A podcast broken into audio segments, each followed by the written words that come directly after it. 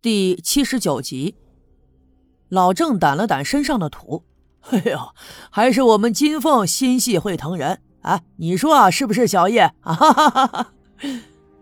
这么长时间以来，我和赵金凤已经习惯了别人拿我们俩的关系开玩笑，所以我并没有在意，只是冲他笑了笑。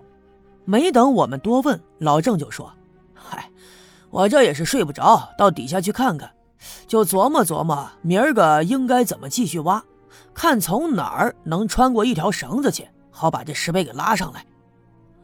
我们坐在坑边上东拉西扯的闲聊了一阵，老郑突然就问我：“哎，小叶，你是从县城来的，有文化，见多识广，那我问你个事儿呗。”“啊，啥事儿啊？你说吧。”“哎，我打个比方啊，咱们就说这刘福生啊。”假如说他没死，偷拿了从地里挖出来的铜钱儿，这是不是就犯了法了呀？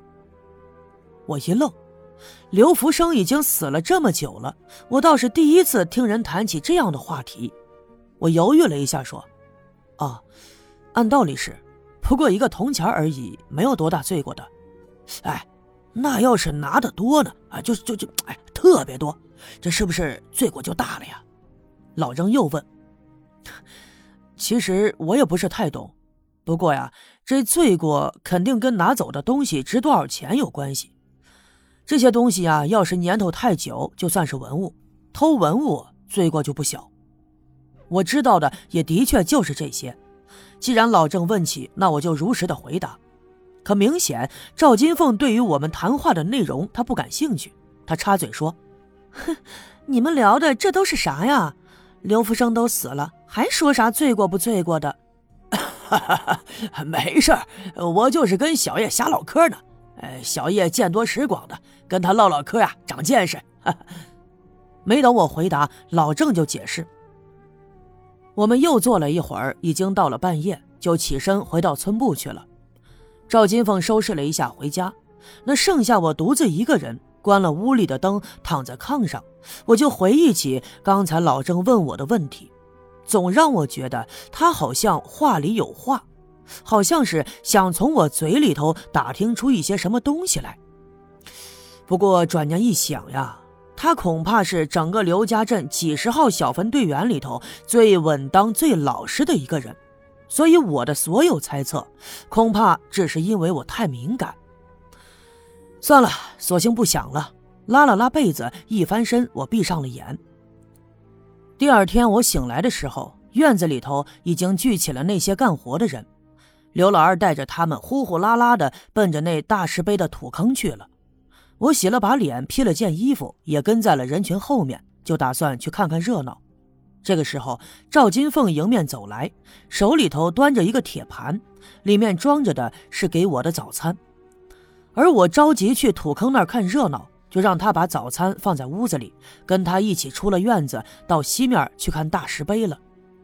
到了那边以后啊，已经有一群人在那边开始干活了，大家伙一起下手，有的抡着镐头，有的挥舞着铁锹，先把土坑向四外扩展，再往下挖。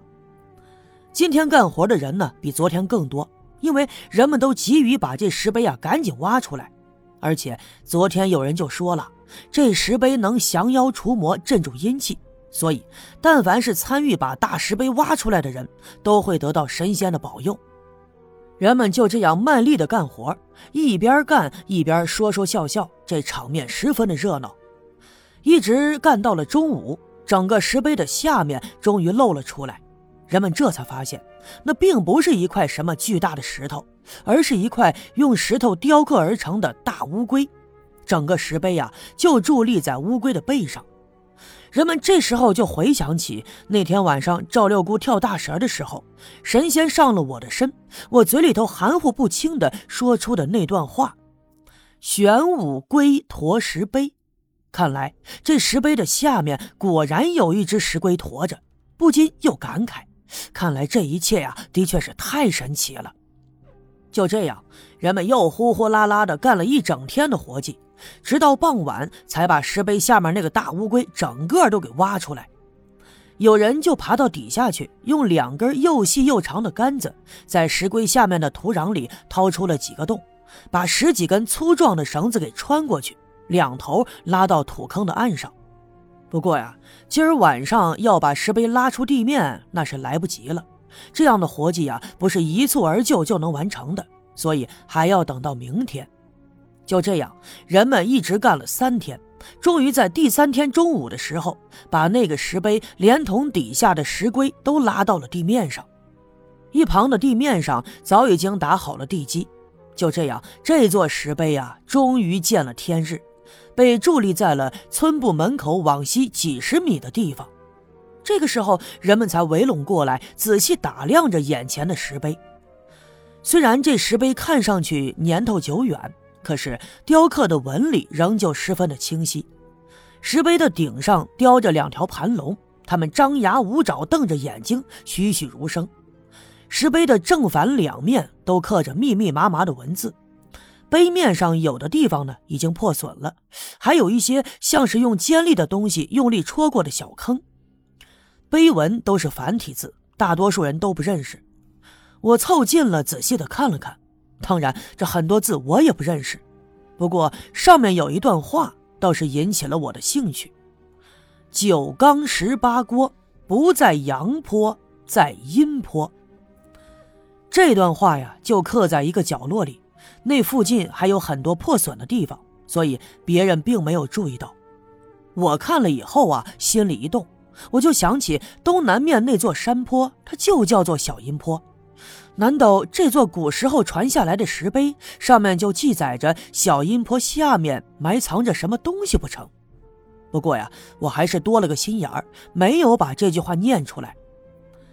刘老二和几个小分队员帮着赵六姑在石碑的前面放了桌案，摆上了贡品，还放上了装满五谷杂粮的香炉，上面插着几炷香。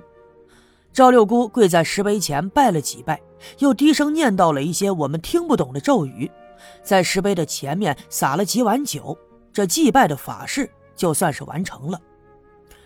其实说起来也特别的奇怪，咱们别管这世上是否真的有鬼神。